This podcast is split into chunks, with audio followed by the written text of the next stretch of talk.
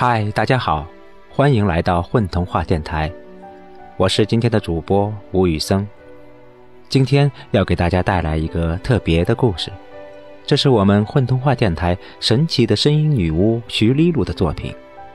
我们来一起听一下，这次女巫大人又给我们收集来了一个怎样奇妙的故事呢？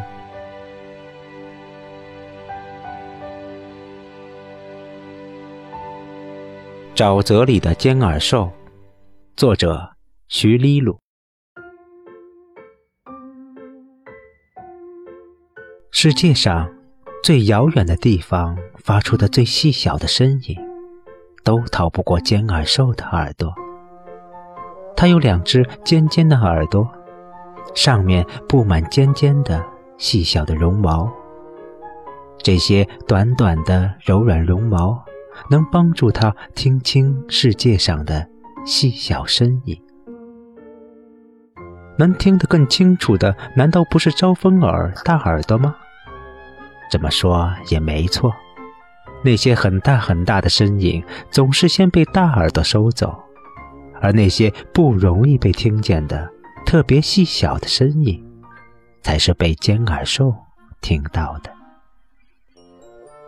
尖耳兽。住在森林那边的沼泽里，在常年阴暗潮湿的沼泽中，竟然有一座可爱的房子。房子是椭圆形的，有尖尖的屋顶，是一座尖耳朵房子。尖耳兽从未离开过他的房子，也就从未离开过沼泽。他每天就在这房子里静静的。听取那些细小的、难以被人们听见的声音，声音有时来自沼泽，比如一只小虫子从森林里走丢了，吹着秋天的风，在夜晚的露珠上叽叽的鸣叫，想念他的兄弟姐妹。他鼓起勇气继续前行，却误入沼泽，叽叽声凄凉恐惧。有时来自沼泽外面的森林，一只小老虎摁住了一只野兔，可是它不愿意吃野兔，它同情地看着野兔，脑子里想着它的妈妈对它下达的必须吃肉的命令，心里很矛盾。它用爪子轻轻地摩擦着野兔的皮毛，嗓子里发出几乎听不见的。犹豫的呼哧声，还有一只可怜的小狐狸，拖着猎人的夹子逃亡，奄奄一息。这些，尖耳兽全都听见了。他虽然没有离开自己的屋子，却对世界上发生的一切都了然于心。那些不用眼睛看的人或兽。他们并不受到眼睛的欺骗，只用耳朵去倾听，去捕捉关于世界的真相。要不怎么说真正的明眼人往往是看不见的人呢？每天，尖耳兽在他小巧的房子里摘下窗户上爬来的尖耳叶子，那是沼泽里尖耳兽唯一的食物。是用尖耳兽的泪水浇灌长大的。这些尖耳叶子能让它保持听力，听见更多不容易被听见的声音，更多不易听见的声音，从沼泽和森林之外遥远的世界传来。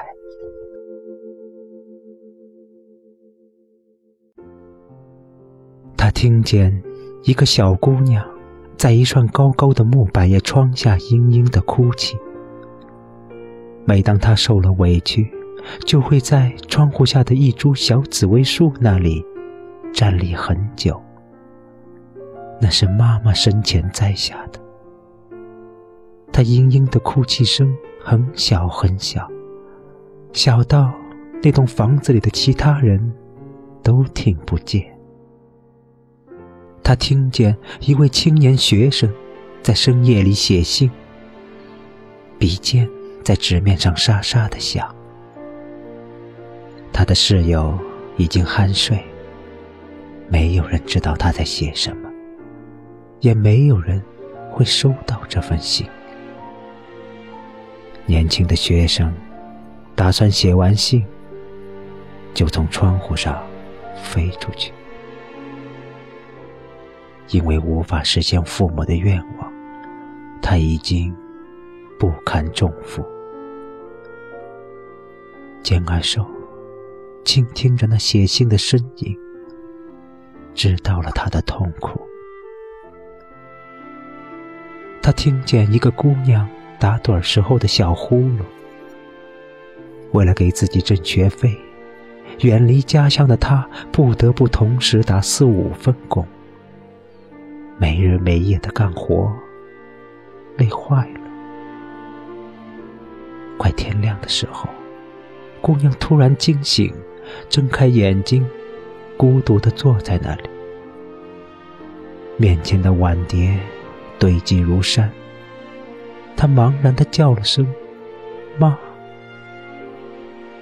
他的一只手还拿着抹布，浸在水里。听见一个临终的老人在肮脏的帐篷里秘密地嗫嚅着。试图把此生所有谎言背后的真相，都一个字一个字吐出来。他渴望有人能听见他，但是没有人。他想端起枕边的那只破碗润一下喉，但只能动动手指头。一个字，哽着他的喉咙，很久很久。他使出全身的力气，扯直脖子，发出干枯的微弱声音：“好啊！”